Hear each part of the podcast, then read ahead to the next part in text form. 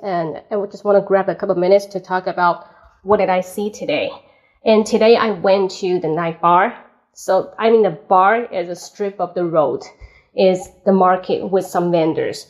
Usually the vendor provide wonderful things like accessories, music boxes, and handbags. Even there's a counterfeit, but it's okay. Still, uh, it attracts a lot of the people to come by, come by, and pass by and went away. That's the same.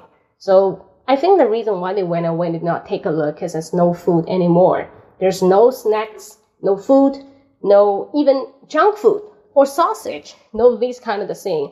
Like uh, family mart just in the middle of the road so they can take a look while go to a family mart to take a seat, uh, have a have a break, then come out and wandering again. There's no here, no this kind of the things happen. So I think it's really sad. If you really want to promote the economy, you should do that really down to earth. Like when I was young, I remember I went to Huangpu, not Huangpu, Yangpu district. There's southern district the road, the vendors selling DVD, VCD, and some sausage, pies, a lot of the food uh, mixed up with uh, some goods. So people like to enjoy that kind of feeling. I think it's a folks feeling and it's a um, town's feeling or village's feeling. It's more than like the standard. You should set a standard, the regulation, and tell people what to do, what you shouldn't do.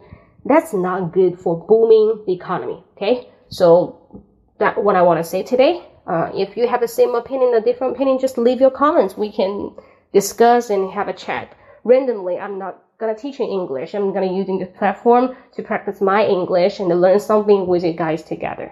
Okay, so I hope someday you can like the same, and we also talk in English to transfer your content, your mindset more than English itself.